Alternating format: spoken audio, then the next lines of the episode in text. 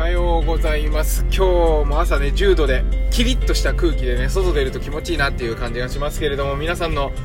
えー、お住まいの地域はどうでしょうか？ということで今日はねあのえー、っと時間軸の違い、えー、自分の人生と子供たちの人生ということでお伝えしたいと思います。ちょっと待ってね曲がるから。OK ということで、えー、時間軸の違いなんですけど、あのー、毎朝ね保育園に、えー、息子を送ってってで娘は小学生になったから自分で行ってるんですけど、えー、これと同じことを娘の時にしたなと思って毎朝娘を送ってったりしたなと思って。で運動会があるとそういえば娘の時も運動会の時はお弁当作ったなとか思って。でずっと掘り下げて考えていくと自分の時毎朝自分のね親とああ幼稚園行ったなとか思って。で小学校もああ行ったなって。で運動会とかあったなとかって思って。結局なんかこう時間軸がずれて今この瞬間にいろんな時間軸の人が今日この1分1秒を生きてるんだなっていう風にね感じるんですよ。まあだからなんだってことはないんですけどいやだからだだけどだからこそ子供だからとかなんか大人だからとかおじいちゃんおばあちゃんだからとか外国の人だからとか例えば猫だから犬だからとかそういうのはあんま関係ないんだなと思って今この瞬間をずれた時間軸の中でそれぞれの時間軸の中で生きてる。でその人たちが集まってるのがこの地球なんだなっていうふうに大きく言うとね、まあ、地球であり、えー、日本でありその皆さんの住まわれている地域であり、えー、また職場とかね学校とかっていう風になってるんだなっていう風に考えるとですよ。みんな同じじゃんって思うんですよ。そうすると別に障害があったって同じだしあのー、時間軸が違う。その時間の尺度が違ったりはするんですよね。あの生きる長さが。あのもちろん違う動物と比べれば例えばうちハムスター飼ってるけど2年で23年で多分死んじゃうと思うんですよ。そのぐらい寿命だからね。だけど人は分かんない。80年とかこれから100年とか生きるのか分かんないけど。まあそういう感じになってるんだけど今日この瞬間生きてるのは時間軸が違うだけと。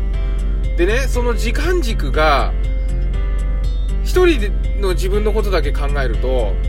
一つじゃないですか。一つの時間軸。だけど子供が1人生まれるとまたゼロからの時間軸をまるで自分も生まれたかのように体験できるのが子育てなんじゃないかなって思うんですよ。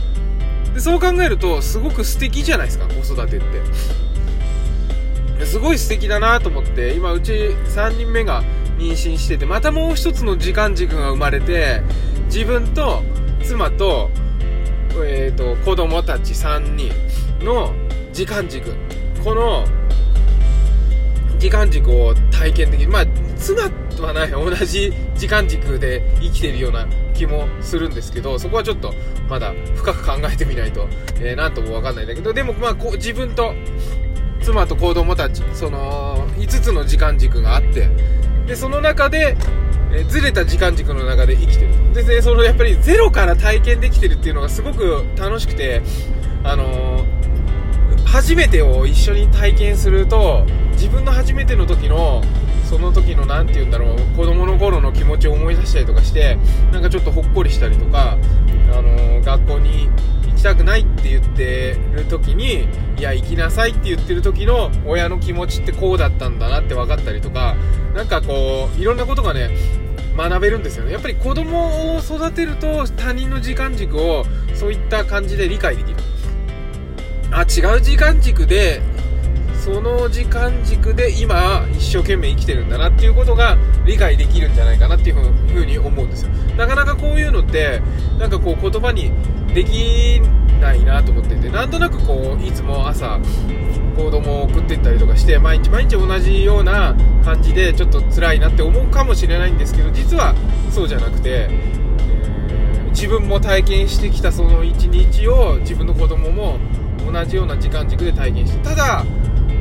未来は違うんでね、あのー、今この瞬間の時間軸を生きてて例えば20年後が親と同じような世界が待ってるかっていうのは違うので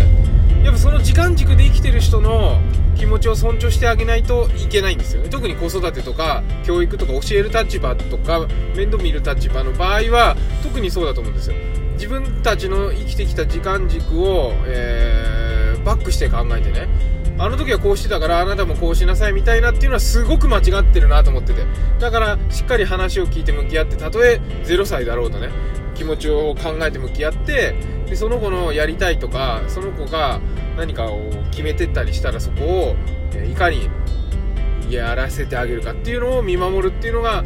えー、すごく大事なのかなと。でそういう風に考えつつ時間軸も違うんだよっていうのを分かると子育てしててねその自分とのコントラストがすごく楽しくて毎日毎日日々解像度を上げてこういろんなことが楽しめると思うんです。なんかこうすごいね今うちの息子はね